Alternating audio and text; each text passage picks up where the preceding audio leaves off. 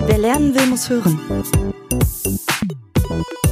Der Adobe Bildungspodcast. Herzlich willkommen zur zweiten Folge in einer neuen Staffel im Adobe Bildungspodcast. Der Titel dieser Folge, der ist sehr lang, aber auch sehr spannend. Mitreden, mitmachen, mitgestalten, Kreativität als Treiber von Chancengleichheit und Inklusion. Und da habt ihr schon das ganz wichtige Wort Kreativität gehört, aber mindestens genauso wichtig Chancengleichheit und Inklusion. Und über all das wollen wir sprechen mit Nilufa Beradi Onaka. Sie ist Bloggerin, Mediencoach, Brandmanagerin und noch eine ganze Reihe Dinge mehr.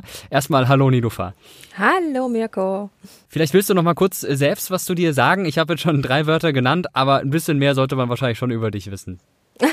ja, also ich bin, wie du es ja schon gesagt hast, es ist ja schon mal ein guter Einstieg, auch Medien Coach, Medienpädagogin, Bloggerin. Seit 2007 betreibe ich mit meinem Mann und Partner äh, Peter Onaka ähm, den Blog blogrebellen.de und ähm, bin seitdem in der digitalen deutschen Szene, würde ich sagen, unterwegs.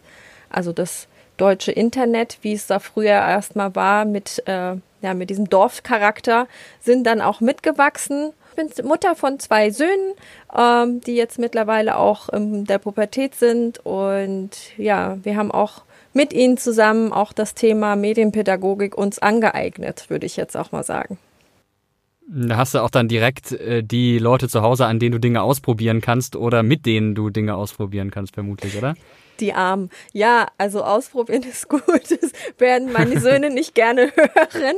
Die blockieren auch schon direkt, sagen, äh, das ist doch jetzt hier Medienpädagogik-Kram. Lass mich mal damit in Ruhe. Aber sagen wir es mal so, es kommen ja große Fragen auf und das sind, das, damit sind wir ja nicht alleine. Ähm, aber uns war es immer wichtig, ähm, Dinge nicht äh, zu verurteilen, Verhaltensweisen nicht zu verurteilen und nicht immer davon auszugehen, dass es immer die gleichen Regeln wie ne, Internetnutzung, ähm, dass wir die gleichen Regeln haben wie jetzt zum Beispiel Fernsehen oder sowas. Ne? Also da gibt's halt, denke ich, stehen wir jetzt an einem ganz anderen Punkt mit dieser ganzen Möglichkeiten, die es gibt und auch ähm, Einflüsse, die die Kinder haben. Ja, da direkt die Frage, wie ist es denn bei euch? Wie lange dürfen eure Söhne vor dem Rechner, haben sie wahrscheinlich gar nicht mehr, dem Smartphone, dem Tablet oder sonst was sitzen? Gibt es da bestimmte Zeiten oder ist es komplett flexibel? Ähm, unsere Söhne haben Computer. Und mhm. äh, das ist, das sind beides auch, äh, würde ich sagen, Gamer. Und ähm, sagen, also jetzt durch die Corona-Zeit durften sie mehr dran sitzen. Ähm, der Ältere, der hat äh, wesentlich mehr Freiraum. Ich kann jetzt auch keine Stundenzeit nennen. Also wir handhaben solche Sachen auch ähm, zentral. Also wir nutzen durchaus auch Apps wie Bildschirmzeit von Apple. Wir haben unseren ähm, an der Fritzbox eben auch diese Einstellung. Ähm, wir gucken eben, dass die Sachen, die erledigt werden müssen, erledigt werden. Ähm, und dann ist aber auch so, dass wir sagen, das ist auch ein Stück Bildung und ein Zugang, auch gerade in der Corona-Zeit, ähm, Zugang zu ihren Freunden gewesen und ist es immer noch. Ähm, und da sind wir nicht jetzt so strikt, dass wir sagen, zwei Stunden am Tag mehr nicht, weil dann würden wir sie auch ganz schön in ihrer sowieso schon eingeschränkten Welt noch mehr eingrenzen. Und insofern sind wir da sehr flexibel. Ja, das ist, glaube ich, auch der Punkt, dass es darauf ankommt, was man dort macht am Rechner. Ich meine, man kann zwei, drei Stunden Fortnite zocken oder man unterhält sich dann, wie wir jetzt gerade übrigens, ihr könnt es ja nicht sehen, sondern nur hören, wir unterhalten uns gerade per Videochat äh, aus Corona-Gründen. Ähm, das kann man natürlich auch machen und das ist ja eine ganz andere Form der Nutzung äh, dieser äh, digitalen Medien. Bevor wir dann noch ein bisschen genauer einsteigen, nochmal einen Schritt zurück zu dem, was du vorhin gesagt hast. Blogrebellen ähm, hast du gegründet, zusammen mit deinem Mann. Das ist ähm, etwas, was man inzwischen durch durchaus kennt, aber für alle, die davon noch nichts mitbekommen haben, vielleicht kannst du uns ein bisschen was erzählen über die Entstehung dieses Projekts und ja, über, über den Inhalt dieses Projekts. Also entstanden sind Blogrebellen äh, eigentlich aus reiner Neugier was Blogs eigentlich sind und was sie machen, weil das war wirklich 2007 und ähm, war jetzt natürlich hab ich haben wir Blogs gelesen und sie hatten auch für uns so einen sehr ähm, ja Aufbau also wie sagt man, Aufruhrcharakter oder beziehungsweise es war, irgendjemand hatte damals oder ein Politiker hatte damals den Begriff Bürgermedium benutzt, soweit ich das weiß. Also es war so ein Mitsprachemedium, wo ich immer gedacht habe, so wow, das ist, das ist doch super cool, wenn ich jetzt hier was sage und es wird gehört und ich muss jetzt nicht irgendwie über Distanzen gehen und Also so groß habe ich nicht gedacht, aber ich fand das schön, dass es Blogs schon gab, die sehr viel äh, gesellschaftlichen Einfluss hatten. Ähm, und wir haben angefangen mit dem Thema, was uns beschäftigt hat. Und ähm, wir haben in Kreuzberg gewohnt. Damals hieß es Blogrebellen, schöne Grüße aus Kreuzberg. Ähm, dann waren wir sehr soziokulturell unterwegs, bis hin zu, dass, sie, dass wir angefangen haben, über unsere Lieblingsmusik zu sprechen oder über unsere ähm, Lieblingsbands, wie auch immer weil wir uns auch nicht in der Mainstream-Musikkultur der Radiokultur auch gesehen haben. Also hat sich das auch dahin entwickelt, dass wir ganz viel über Musik und Kultur schreiben, noch bis heute. Auf jeden Fall ein kreatives Feld. Kreativität ist auch dein Steckenpferd bei deiner Selbstständigkeit. Du hast die Digital Coaching Academy gegründet. Du hast dich quasi mit digitalen Tools, mit digitalen kreativen Tools selbstständig gemacht. Wie, wie kam das? Aus welcher, aus welcher Ecke bist du gekommen und was hat dich dann dazu bewogen, diesen Weg einzuschlagen? Also, wenn man das jetzt so wirklich zurück nachvollzieht, komme ich wirklich aus, äh, ich habe eine klassische Ausbildung als Mediengestalterin gemacht, nach dem ABI. Mhm. Und weil ich nach dem ABI auch nicht wusste, was ich werden will, wirklich, ich wusste klassisch irgendwas mit Medien. Ähm, allerdings ist das Angebot, also auch diese Möglichkeiten, die dann auch natürlich entstanden sind, ne, dass es ein Berufsfeld bzw. ein Ausbildungs- äh, Feld gab wie Mediendesign, gibt es, glaube ich, immer noch. Und ich musste es nicht gleich studieren. Das fand ich sehr interessant und habe direkt nach dem ABI auch einfach mal eine Ausbildung gemacht und kam schon direkt auch mit den tollen Werkzeugen von Adobe in Berührung, die ich ja tatsächlich bis heute auch so nutze. Das ist jetzt äh, wirklich so. Jetzt.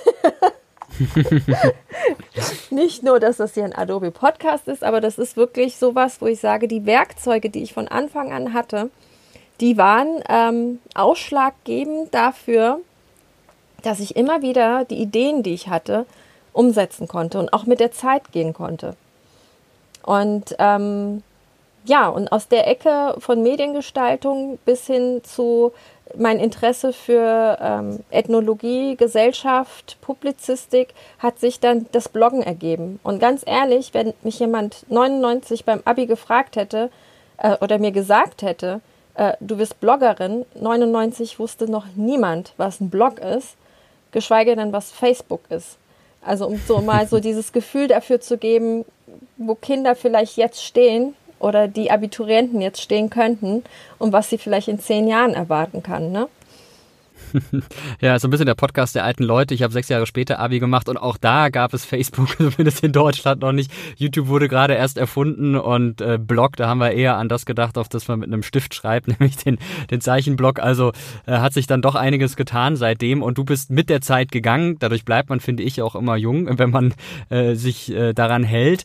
Und äh, ich finde es ganz interessant, was du mal gesagt hast. Es ist ja hier ein Bildungspodcast und wenn es um Bildung geht, hast du mal gesagt, dass du deinen Auftrag darin siehst, digitale Kompetenz und Demokratie demokratische Bildung im digitalen Zeitalter zu fördern. Äh, was heißt das für dich und, und wie setzt du das konkret um?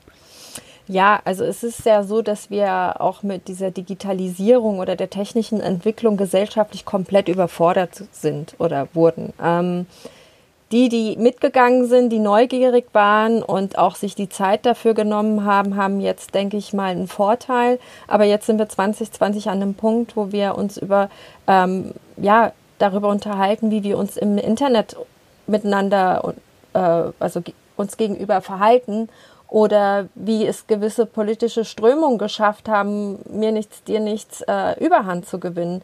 Ähm, das sind gefährliche, in meinen Augen wirklich gefährliche Bewegungen, die aber auch aus einem fehlenden Bildungshintergrund kommen. Und da rede ich jetzt nicht mit klassisch, ich mache mein Abitur oder äh, mache meinen äh, Uni-Abschluss. Du kannst auch deinen Uni-Abschluss gemacht haben, ohne wirklich mit digitalen Medien dich auszukennen oder überhaupt auch Umgangsformen, ähm, wie es ist im Netz oder wie ich Chat, also wie ich äh, in einem Chat mit anderen Menschen mich unterhalte. Das ist so ein, ja, so ein kultureller Swift, den wir haben, der erstmals so komplett nicht beachtet wurde oder für nicht für nötig gehalten wurde, dass man sich damit wirklich be äh, befassen sollte und auch ein Thema der Bildung sein muss. Und ich habe das als Mutter erlebt. Wichtig, also warum ich, also mein persönlicher Antrieb ist genau dieser Punkt, dass ich als Mutter gemerkt habe, weil ich mit Eltern zu tun hatte, weil ich mit Kindern zu tun hatte, ähm, wie wichtig es ist, digitale Bildung zu fördern und voranzutreiben. Und ich wollte und will auch nicht immer mich nur beschweren, dass, ähm, dass da nichts passiert. Und ich erkenne das oder ich sehe irgendwo auch äh, für mich eine Sinnhaftigkeit darin, äh, mein Können und mein Wissen weiterzugeben. Also es ergibt sich tatsächlich aus meinem Werdegang, dass ich merke, ich habe unheimlich Spaß mit Menschen äh, zusammenzuarbeiten. Ich habe unheimlich Spaß, ähm, mein Menschenbild und äh, mein Wissen über ja, das Miteinander, friedliche Miteinander äh, auch weiterzugeben. Und ähm, dann eben das Know-how, ne? also das Technische und wie wir das umsetzen können. Wie wichtig Medienkompetenz ist, das sieht man auch jetzt gerade wieder daran, wie schnell Falschmeldungen im Netz verbreitet werden, wie viele Leute darauf reinfallen, weil sie eben die Quellen nicht prüfen oder weil sie sich gar nicht genau anschauen, woher kommt jetzt diese Information. Und das würde ich auch gar nicht unbedingt am Alter festmachen. Ich denke, da sind junge wie ältere gleichermaßen gefährdet. Du selbst setzt dich dafür ein mit deiner Arbeit, dass sich was ändert, dass Leute medienkompetent werden ich beobachte immer, die Jungen, die kriegt man relativ gut über die Schule oder über andere Möglichkeiten, die für junge Menschen angeboten werden. Wie siehst du das denn mit der älteren Generation, sagen wir mal den Leuten 50 plus, die, die jetzt auch zum Beispiel während der Corona-Pandemie immer wieder auf Falschmeldungen reingefallen sind? Kann man die überhaupt medienkompetenzmäßig abholen irgendwo? Ähm, ich versuche nicht in solchen Kategorien zu denken, sondern immer wieder zu denken, ähm, zu versuchen, also in diesen Blasen zu denken. Ne? In welchen Filterblasen sind Menschen unterwegs? Und wenn ich jetzt zum Beispiel es schaffe, in meiner Filterblase ähm, Leuten, die mir zum Beispiel folgen, ähm, eine gewisse Haltung zu vermitteln und entsprechende Informationen weiterzugeben, habe ich zum Beispiel festgestellt, dass diese dankend angenommen werden und weitergeleitet werden. Sprich, sie leiten es weiter und vielleicht sind ihre Eltern dabei, vielleicht sind es ihre 50 plus, die auch in ihrer Umgebung sind, die, ähm, die davon profitieren, beziehungsweise ja, wenn sie einsichtig sind, das ist ja das Ding. Es, es hat hier auch Medienkompetenz hat nicht mehr mit Bekehrung zu tun, sondern auch damit, ähm, Menschen Tools in die Hand zu geben, um damit sie ähm, auf einer, sag ich mal, professionelleren Weise Informationen checken können, so zum Beispiel, und sich daraus dann ihr eigenes Bild machen. Direkt selbst ein Bild machen kann man sich auch vor Ort bei Seminaren oder anderen Dingen, die du anbietest im Rahmen deiner Digital Coaching Academy. Einer deiner Kunden ist das Medienkompetenzzentrum äh, Reinickendorf. Ähm, was genau machst du da? Das ist nämlich eine sehr spannende Arbeit. Vielleicht kannst du uns mal so ein bisschen erzählen, wie du da vorgehst. Ja, also das Medienkompetenzzentrum in Reinickendorf, also kurz Meredo, ist äh, jetzt nicht Kunde, vielmehr ist es auch ein Auftraggeber, also über das Medienkompetenzzentrum. Die arbeiten mit dem Jugendamt hier in Berlin, Reinickendorf zusammen, die wiederum Aufträge von den Schulen bekommen. Also unser Auftrag oder mein Auftrag ist es dann über die äh, über das Meredo äh, Jugendliche und Schulen ähm, eben aufzuklären. Und wir haben hier verschiedene konkrete Themen wie äh, Fake News, Umgang mit sozialen Netzwerken, äh, Recherchieren und Präsentieren hatte ich zum Beispiel diese Woche und da gehen wir von der Grundschule bis zur Oberschule, sagen wir hier in Berlin, also bis 10. Klasse ist alles drin. Ähm, in den höheren Klassen haben wir sogar Berufsorientierungsklassen, wo es aber konkret darum geht, Bewerbung, äh, Recherche, wie kann ich meinen ähm, Job finden, also welche Möglichkeiten gibt es jetzt im Netz, sich eben ein, ein Bild zu machen von meinem Berufsfeld und von meinen Fähigkeiten, verschiedene Tests, solche Sachen. Und der Auftrag ist hier tatsächlich, äh, Jugendliche und Schulen, also Kinder, Jugendliche und Schulen, eben dann auch Pädagogen und Lehrerinnen mit ins Boot zu holen und ihnen zu zeigen, wie sie einmal kreativ mit Medien umgehen können und zum anderen äh, reflektiert damit umgehen können.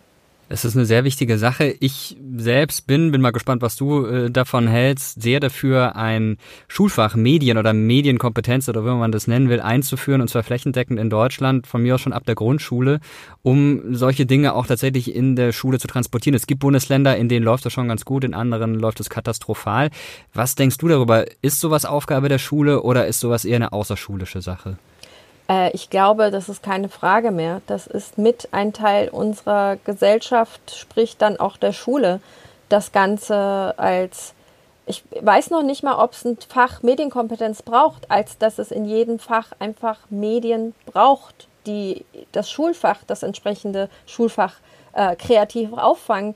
welche Möglichkeiten wir eigentlich zurzeit haben, um Biologie äh, ja auf so vielen Wegen darzustellen, zu vermitteln. Kinder können auf so vielen Wegen an Mathematik rangeführt werden ähm, und nicht nur in diesem Frontal und ich sage jetzt mal zweidimensionalen Heftchen, wo sie mit Stift und ist auch wichtig, keine Frage, aber es ist nicht nur das.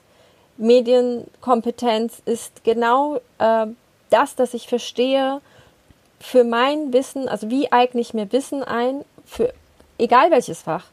Und wie kann ich das wiedergeben, was ich verstanden habe? Und das können wir wirklich flächengreifend in jedem Fach machen. Und vor allen Dingen fördert man, wenn man alles richtig macht, auch die Chancengleichheit, wenn man die Leute dazu befähigt, sich selber zu informieren, sich Dinge anzueignen. Wie wichtig sind denn da gerade digitale Tools für den Kampf für mehr Chancengleichheit in unserer Gesellschaft? Also ich würde sagen, die Digitalisierung ist definitiv, also da ist ja an sich erstmal wertefrei, aber die Möglichkeiten, die wir haben, also wir haben die Möglichkeit, wirklich ohne große Hürden ähm, jeden das zu ermöglichen, also sei es äh, körperliche Ein Beeinträchtigung, geistige Beeinträchtigung, wiederum ein Schulfach auf vielen Ebenen beizubringen. Diese Möglichkeit haben wir. Was wir nicht haben, ist kompetentes Wissen, wie das gehen kann. Also die Umsetzung fehlt. Und der Kampf, das klingt immer, ich frage mich, wer kämpft denn da eigentlich tatsächlich? Ne? Also irgendwo ähm, muss ja, müssen Dinge entschieden werden. Also muss dieses Fach, also müssen Lehrer, Lehrerinnen, Pädagogen, das, es muss ein Teil ihrer Ausbildung sein. Sie müssen in ihrer Ausbildung nicht Medienkompetenz als Fach wiederum haben, sondern selbst lernen, wie sie ihre Inhalte selbst aufbereiten. Am Ende des Tages müssen wir Erfahrungen damit sammeln und wir müssen erkennen und einsehen, dass das wirklich etwas ist, was uns hilft auf jeden Fall eine sehr wichtige Sache, die äh, sehr umfassend ist und äh, bei der Lehrerausbildung anfängt und äh, noch lange nicht äh, aufhört bei, beim Gucken auf verschiedene Zielgruppen außerhalb der Schule, wie du es vorhin gesagt hast. Äh, digitale Tools, äh, du hast vorhin die, die Creative Cloud von Adobe genannt, es gibt natürlich auch viele andere, die helfen einem ja heute auch dabei, kreativ zu werden. Es ist ja vergleichsweise einfach, tolle künstlerische Leistungen zu erbringen mit ein paar Mausklicks. Das war vor 20 Jahren vielleicht noch ganz anders. Da äh, sprechen sprechen Leute auch immer wieder von der Demokratisierung von Kreativität. Das Ganze unter dem Begriff Creativity for All, also Kreativität für alle und nicht mehr nur für eine kleine Elite. Kann man tatsächlich von so einer Demokratisierung sprechen, die damit einhergeht, oder ist es dann doch ein bisschen zu, zu großes Wort? Also ja, also ich, ich sehe das so. Also es ist tatsächlich eine Demokratisierung und ja, es haben alle Zugang dafür was nicht ist, ist das, also die, die Tools sind da, die kreativen Tools sind da, sie sind für alle da und da haben wir wiederum auch diese niedrige äh, Einstiegshürde. Also die sind ja die, wenn du jetzt sagst, die Adobe Creative Cloud, die ist ja zu einem erschwinglichen Preis da. Auch Studenten können da ja auch schon oder Schülerinnen und Schulen können da ja zu einem sehr, sehr fairen Preis einsteigen und können in diese ganze Adobe-Welt eingreifen, äh, zugreifen. Und diese Möglichkeit ist schon sehr demokratisch die niedrige Einstiegshürde macht es, dass es sehr, sehr demokratisch ist. Was, was aber nicht ist, man kann nicht sich dadurch kreatives Mindset kaufen oder, oder äh, bekommt das nicht automatisch. Ne? Es ist natürlich schön, dass man Formvorlagen hat und mit ein paar Mausklicks gewisse Sachen machen kann. Aber um sich dennoch von der Masse abzuheben, braucht es ein, einen Schritt mehr im Können und dadurch zeichnen sich dann, dann die Profis dann, denke ich, aus. Ja, ohne Talent geht's natürlich auch hier nicht. Äh, die Tools helfen da auch nur bedingt. Man muss ja auch wissen, wie man sie bedient und man muss die guten Ideen haben. Jetzt haben wir vorhin schon über deine Kinder gesprochen. Ich selbst habe zwei Töchter, die sind noch ein bisschen kleiner. Die eine ist erst ein paar Monate alt, die andere vier Jahre. Und ich frage mich da auch immer wieder, wann fängt man eigentlich an, ähm, ja, Medienkompetenz zu vermitteln? Klar, man zeigt mal irgendwie eine Serie oder so und ähm, äh, sagt auch, okay, das ist jetzt eher noch nichts für dich und äh, das kannst du dir angucken. Äh, gibt ja auch schon diverse kleine Spiele oder Tools, die Kinder nutzen können. Aber gibt es ein Alter deiner Meinung nach, ab dem man damit erst anfangen sollte? Oder kann man das quasi ab dem Zeitpunkt, ab dem Kinder ein Verständnis dafür entwickeln? Hm. Also die Frage ist, welches Verständnis hat man von Medienkompetenz? Was heißt das? Also ich denke, die eigene, das, also wir selbst als Eltern sind ja schon Vorbild. Ne? Also wir zeigen ja, wie kompetent wir mit, mit den Medien umgehen. Und das kriegt das Kind ja schon mit, äh, wenn es sieht, wie oft wir an zum Handy greifen. Oder ich glaube, hm. wie es ist, äh, wenn die schon die Äuglein öffnen und so ein Gerät ihnen ins Gesicht gestreckt wird, wo wir mit den Smartphones Fotos machen. Ne? Also ich glaube, diese Kinder kriegen, also diese, man muss sich das einfach mal vorstellen, wie es ist, in dieser Welt aufzuwachsen, in der Medien allgegenwärtig sind und von klein auf. Es gibt die, für diese Kinder existiert keine Welt ohne Smartphone. Und insofern ist Medienkompetenz in meinen Augen erstens mal eine Haltung gegenüber dem Ganzen zu haben. Eine Haltung, die man auch selber wirklich leben kann. Also es bringt nichts, hohe Ansprüche zu haben und an der Realität zu scheitern, weil dann wirkt man unauthentisch und ist selbst immer in so einem Kon Konflikt, was die Kinder ja auch spüren. Was dann dahin führt, dass wahrscheinlich es ständig Stress gibt wegen den Medien oder sowas. Ne? Und ähm, ich denke, so früh wie möglich sich selber bewusst sein, wie man sich seinen Medienalltag gestaltet, welche Räume man dem Medium zulässt. Wir selber hatten halt, äh, sage ich jetzt mal, sind mit unserem zweiten Kind mit dem iPhone, das kam ja 2008 raus, glaube ich, oder 2007 sind 2007. Mhm, ja. Wir sind da so ein bisschen, äh, sage ich mal, wesentlich offener rangegangen, weil wir so technikfreudig sind. Ich weiß nicht, ob ich das heute noch so machen würde. Nicht, dass ich jetzt irgendwas bereue. Ähm, aber das Wissen, was ich jetzt habe, dass ich mir zum Beispiel kleine Inseln schaffe oder bewusst keine Medien um mich herum oder bewusst das Smartphone nicht um mich herum habe, das war wiederum ein Lernprozess meinerseits, ähm, wo ich durch musste. Und ähm, ja, und jetzt hat man ja auch ein anderes Wissen als vor zehn Jahren oder so. Und insofern sich selbst wirklich bewusst dann aus seinem Lebensalltag herausfinden, herauskriegen, was man möchte, wie man es möchte und wie man es umsetzen kann. Ja, das ist ja so eine der zentralen Fragen für Eltern, wenn das Kind dann vielleicht in die Grundschule kommt oder in eine weiterführende Schule, ab wann bekommt es dann ein Smartphone? Äh, welches Alter ist da das Richtige? Würdest du sagen, man kann da überhaupt eine pauschale Aussage treffen oder hängt es immer vom Kind ab? Das hängt immer vom Kind ab. Also es gibt Eltern, die sagen, unter 14 kriegt mein Kind kein Handy. Warum auch? Ja.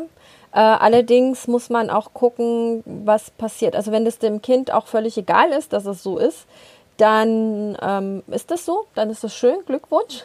Aber wenn es Kinder gibt, wo der Leidensdruck, und da rede ich jetzt nicht davon, oh, alle haben ein Handy, nur ich nicht, sondern wirklich ähm, dass die Peers, also ich rede jetzt von Gleichaltrigen, die voneinander lernen, ähm, Dinge sich austauschen, dass die Lebenswelt, ne? also das ist eine Lebenswelt, von der wir reden. Also es gibt kein, also dieses Offline, Online, das ist bei Kindern und Jugendlichen oftmals, diese Wahrnehmung haben sie nicht. Und das sage ich jetzt erstmal wertefrei. Und ähm, wenn es doch eigentlich in der Gruppe dann eigentlich viele gibt, die in dieser Welt unterwegs sind und mein Kind das Einzige ist, was eben nicht ist und nicht mitreden kann oder sich mit austauschen kann. Wie gesagt, in der Corona-Zeit wirklich äh, nicht unwichtig gewesen, seine Kumpels oder seine Freunde einfach mal über WhatsApp zu sehen. Ne? Ähm, da muss man sich eben Gedanken machen und auch wirklich in Austausch mit dem Kind gehen und fair sein und ich finde auch immer auf gleicher Augenhöhe sein ähm, und sich selbst eingestehen, dass wir auch lernen müssen oder dass man selber da auch lernen muss. Ne? Ja, tatsächlich äh, muss man sich da, glaube ich, auch mal selber ein bisschen im Blick haben und gucken, äh, wie man sich selber verhält. Denn Kinder sind ja auch ein Spiegel äh, von einem selbst. Von den Kindern ähm, und Heranwachsenden kommen wir jetzt mal zu denen, die da schon ein bisschen älter sind, nämlich Studierende. Du arbeitest mit vielen Studentinnen, Studenten kreativ zusammen. Was genau machst du da als Mediencoach? Nimm uns da vielleicht mal ein bisschen mit in deine Arbeit. Ähm, also was als Mediencoach bin ich da ja auch schon dabei, dass ich den äh, mit auf den Weg gebe, wie sie sich in ihrem Fach oder in ihrem Gebiet im Internet zum Beispiel einmal präsentieren können und äh, sich ein Profil aufbauen können. Das ist, da kommt die Brandmanagerin in mir dann zu tragen. Ähm, wie kann man sich dann eben ein Alleinstellungsmerkmal oder die eigene Geschichte, weil eigentlich tun wir nichts anderes als Storytelling. Ähm, wie kann ich meine Geschichte und äh, entdecken, was ist überhaupt, was will ich überhaupt sagen und wie will ich das sagen? Das ist das Zweite. Und da komme ich auch wieder ähm, oftmals dann auf Tools äh, zu wie Adobe Spark, ein sehr schönes Tool äh, oder eine App, wo ich äh, mich selbst total richtig rein vertiefen könnte, weil auch, weil wir schon davon gesprochen haben, Vorlagen und ähm, die sind so professionell, dass ich denke, da ist es auch wieder eine niedrige Hemmschwelle für Studierende, die jetzt nicht Grafikdesign studieren, aber kreativ unterwegs sind, wie Musikerinnen, mit denen ich auch zusammenarbeite, die sich in einem, ja, mit sehr niedrigem Budget eigentlich ein äh, Online-Profil, Online-PR für sich machen können. Ne? Also diese, diese Chancen, die zeige ich denen dann auch. Und wie reagieren die? Verstehen die das sofort? Gibt es irgendwie Punkte, bei denen du ein bisschen hartnäckiger sein musst? Ähm, also was die Tools angeht, ist das Verständnis der jungen Leute ja total. Also die greifen, wenn's, wenn sie sehen und wenn sie ein Verständnis dafür haben, dann greifen sie das auf und saugen das in sich auf und setzen es sofort um. Also das ist keine Frage. Ähm, hartnäckig muss ich jetzt eigentlich nicht sein. Also es ist, ähm, ich, das Schöne ist, wenn Menschen studieren gehen, dann tun sie das freiwillig. Und da kommt auch äh, ein ganz anderes Mindset mitzutragen, ob, äh, ob sie bereit sind, äh, Neues äh, zu empfangen oder nicht. Und ich lerne auch, also ich bin auch immer darauf aus, dass ich von ihnen lerne und mir auch von ihnen Feedback einhole und ähm, genau, und das dann auch eben dann das nächste Mal besser mache. Jetzt bist du als äh, Medienpädagogin, als Mediencoach wahrscheinlich auch vor einer Herausforderung gestanden durch die Corona-Pandemie und plötzlich ging vieles nicht mehr vor Ort, sondern man musste es digital machen. Wir haben in der ersten Folge in dieser Staffel gesprochen mit Axel Krommer, ähm, Experte für hybrides Lernen, also äh, ja, Distant Learning könnte man auch sagen. Wie, wie war das für dich zu Beginn der Pandemie mit den, mit, gerade mit den Universitäten? Wie hast du das erlebt? Waren die vorbereitet? Wurden die eiskalt erwischt? Und wie bist du damit umgegangen? Ähm, also die, es, sagen wir es mal so, es gab erstmal eine Schockstarre, so einen Monat oder so. Die ähm, laufen, also viele laufende Aufträge mit Präsenz äh, wurden tatsächlich abgesagt. Ähm, dann gab es aber Stiftung Digitale Medien. Ähm, Nochmal schöne Grüße an dieser Stelle. Ähm, Die waren nämlich so flexibel und das ging auch so schnell. Da war auch keine Diskussion, dass dieser laufende Kurs, also beziehungsweise der anstehende Kurs, dass dann quasi zwar, äh, ich sage jetzt mal organisatorisch und bürokratisch noch ein paar Sachen in die Gänge geleitet werden mussten, aber es war dann sowas von klar, dass dieser Kurs digital stattfinden muss, was dann auch so war. Ja, und von den Universitäten, muss ich sagen, kam dann auch ähm, ja, eine Universität, mit der ich jetzt die SAE Frankfurt, da war eigentlich auch recht klar, dass sie das jetzt äh, machen müssen und dass der Kurs jetzt digital stattfinden wird. Das war auch keine Frage und die haben auch jetzt für sich festgestellt, das wird auch über die Pandemiezeit hinaus, wird es diese Struktur geben mit Präsenz vor Ort und Digitalkursen. Also das ist jetzt das, was jetzt wirklich aus der Zeit gelernt wird und auch weiter fortgeführt wird bei denen. Ja, gerade die SAE Frankfurt ist ja auch schon sehr gut digital aufgestellt gewesen. Da war der Schock dann vermutlich nicht ganz so groß. Was mich da auch nochmal in den Zusammenhang interessieren würde, du als Mediencoach, hast du in dieser Zeit selbst was dazugelernt für deine künftige Arbeit? Vielleicht auch zwangsläufig, weil sich das jetzt so ergeben hat? Naja, dass die Didaktik online zu unterrichten ein komplett anderer ist als mit Präsenz. Also das habe ich schon gelernt und das musste ich ganz schnell lernen, ähm, weil es nicht sinnvoll ist, äh, einen Digitalkurs abzuhalten äh, und die Leute quasi nur mit, ich sag jetzt mal, Präsentationsfolien zu, zuzuballern. ähm, es braucht an interaktiven Tools und man muss auch, finde ich, und das macht für mich auch einen guten Online-Kurs aus, so einen Rhythmus zu finden, wann man interaktiv wird, wann man zum Beispiel ein Video zeigt, ähm, wann man darf, äh, die Beteiligten auch zu Wort kommen lässt. Dieser Rhythmus, der musste sich quasi durch das Machen wiederum, es war immer dieses Machen und Lernen, Machen und Lernen.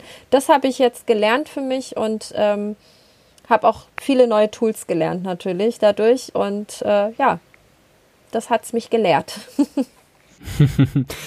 ja, kann man immerhin was Positives rausziehen äh, aus der Pandemie. Haben wir auch schon ähm, im Gespräch mit Axel Kommer festgestellt, da gibt's dann doch den einen oder anderen Aspekt, bei dem man sagen kann, da hat dann vielleicht Corona ein bisschen als, als so, eine, so, eine, so ein Motor funktioniert, um bestimmte Dinge voranzutreiben, die vielleicht vorher so nicht funktioniert haben.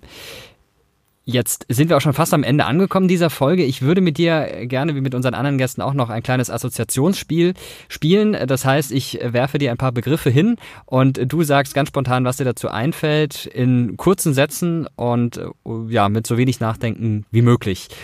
Und wir starten mit dem Wort Kreativität. Machen, frei sein, keine Angst haben. Flipchart. Ausprobieren. okay, ja, ich bin ehrlich gesagt kein so ein Fan davon, aber es liegt an meiner Schrift. Ich glaube, ähm, wenn ich da was hinschreibe, kann es keiner lesen. Ich freue mich immer, wenn ein Beamer irgendwo in einem Raum steht. Aber du sagst, solche analogen Formen sind durchaus auch noch okay. Ähm, auch benutze ich immer noch. Benutze ich immer noch. Das steht neben mein, äh, also bei im Meredo-Zentrum zum Beispiel, äh, neben dem Smartboard habe ich immer ein Flipchart stehen, weil ich das äh, total toll finde. Ich finde, man muss das alles parallel miteinander ähm, an, anwenden. Okay, ja, da ist sicher was dran. Muss ich noch mal an meiner Schrift schrauben, dann kriege ich das dann auch hin.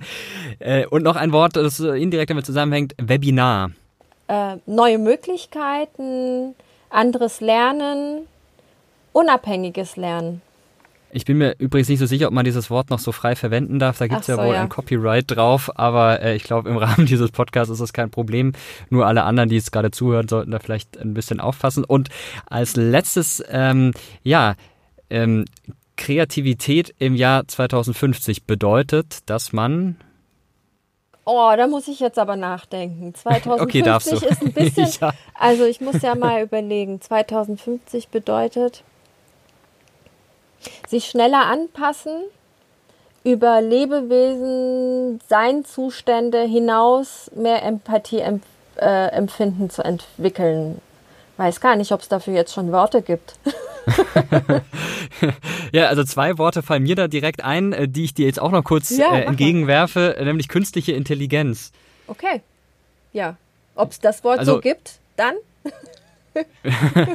ja, aber gerade in Bezug auf, äh, auf digitales Lernen, meinst du, dass zum Beispiel äh, Lehrerinnen, Lehrer irgendwann ersetzt werden können durch so eine künstliche Intelligenz, die äh, dann die Leute füttert mit Informationen, die sie dann zu Wissen transformieren? Oder braucht man dann doch immer echte Menschen aus Fleisch und Blut? Ja, nee. Also ich denke, Lehrer, Lehrerinnen werden immer mehr zu Coaches werden und also begleiten ähm, und heranführen und Impulse setzen.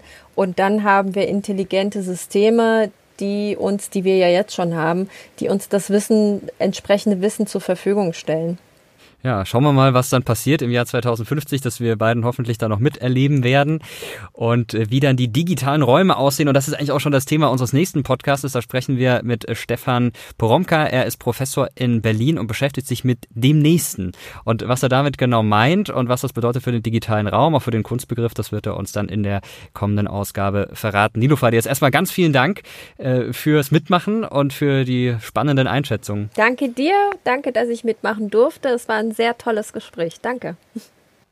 Ja, sehr gerne. Und ihr könnt euch natürlich noch weiter ähm, umschauen. Wir haben noch ein paar vorangegangene Staffeln, die auch alle sehr spannend sind. Mai Yen Kim ist zum Beispiel mit dabei. Es ist auch mal ein Schüler zu Wort gekommen.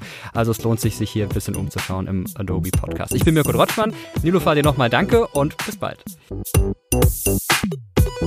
Wer lernen will, muss hören. Der Adobe Bildungspodcast.